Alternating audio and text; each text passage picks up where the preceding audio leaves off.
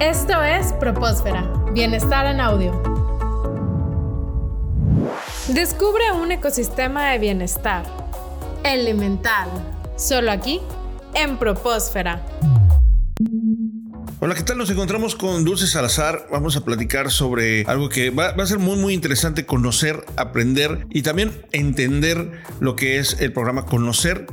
Digo, valga la redundancia, estamos conociendo y sabiendo y entendiendo. Pero bueno, ahorita lo vamos a explicar siempre con la forma tan sencilla de explicar las cosas de Dulce Salazar. Dulce, ¿cómo estás? Muy bien, Jesús, ¿tú? Encantado de escucharte, siempre es un deleite platicar contigo. Y bueno, sobre el programa Conocer, que es algo que queremos platicar, que queremos ofrecer información para que también la gente entienda de qué se trata y qué es. Pero bueno, Dulce, primero, para dar un, contexto, ¿qué hace Dulce Salazar en uno de sus días, en un día de trabajo? ¿A qué se dedica para la gente que no tiene el gusto de conocerte? Bien, pues como has dicho hace un momento, yo me encargo de la relación con esta entidad que por su acrónimo es conocer, pero realmente es el Consejo Nacional de Normalización y Certificación de Competencias Laborales y pues es una parte de la Secretaría de Educación que se encarga precisamente de reconocer la experiencia que tienen las personas a nivel laboral. Y dentro de la experiencia de, las personas, ¿es como un vínculo de, un desempeño profesional de un alumno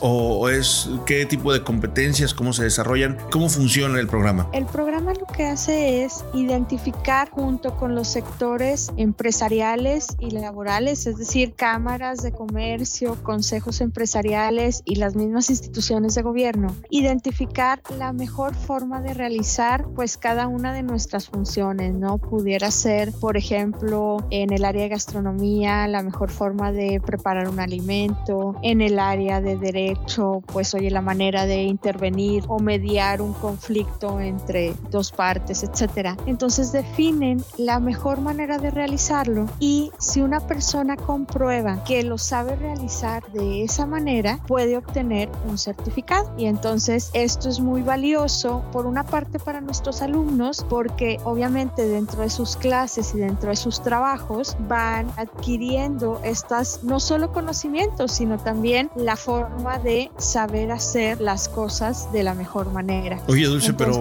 perdón, pero esto entonces revoluciona todo como se venía haciendo, porque ahora es, ¿lo sabes hacer o no lo sabes hacer? No existe una calificación al respecto. ¿Estoy entendiendo correctamente? Es correcto. Es decir, al momento de hacer la evaluación con fines de certificación, el evaluador te observa cómo haces las cosas. Claro, tiene también una parte de conocimientos que tiene un peso menor, pero el peso mayor se enfoca en cómo haces las cosas y la observación para medir, como bien dices, ¿lo hizo o no lo hizo? Y si sí lo hizo, pues bueno, te damos un documento oficial que avala que lo sabes hacer bien. ¿De dónde parte este modelo, Dulce? Porque el programa Conocer, bueno, está, se está llevando a cabo y yo creo que va muy vinculado a las fortalezas y a a, las competencias de los alumnos de TecMilenio. Pero estamos tomando este modelo de algún otro país que lo está implementando. ¿Ya tenemos algún caso de éxito? ¿Existe algún antecedente? Mira, Conocer empezó en México precisamente queriendo validar o formalizar las diversas profesiones que tienen las personas. Pueden ser profesiones u oficios. El Conocer tiene ya más de 10 años operando y bueno, claro que hay otros países que lo implementan. Son certificaciones basadas en competencias. Nuestro vecino del norte más próximo es un claro ejemplo, ¿no? Tal vez tenemos conocimiento en Estados Unidos. Si tú quieres hacer una reparación eléctrica, por ejemplo, tienes que ir con alguien que tenga una certificación en la reparación o en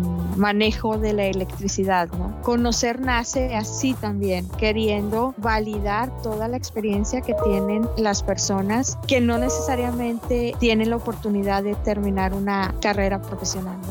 Bueno, eh, nos vamos a ir a nuestro primer corte aquí en Proposfera, pero vamos a regresar preguntándole a Dulce si las competencias que yo adquiero en México podría yo encontrar trabajo en Estados Unidos, en Brasil o en Japón, dependiendo de lo que sé hacer o cómo se hace en otros países. Regresamos en un momento. Continúa con nosotros en Propósfera. Las opiniones vertidas en este programa son responsabilidad de quienes las emiten y no representan necesariamente la opinión de Universidad TecMilenio.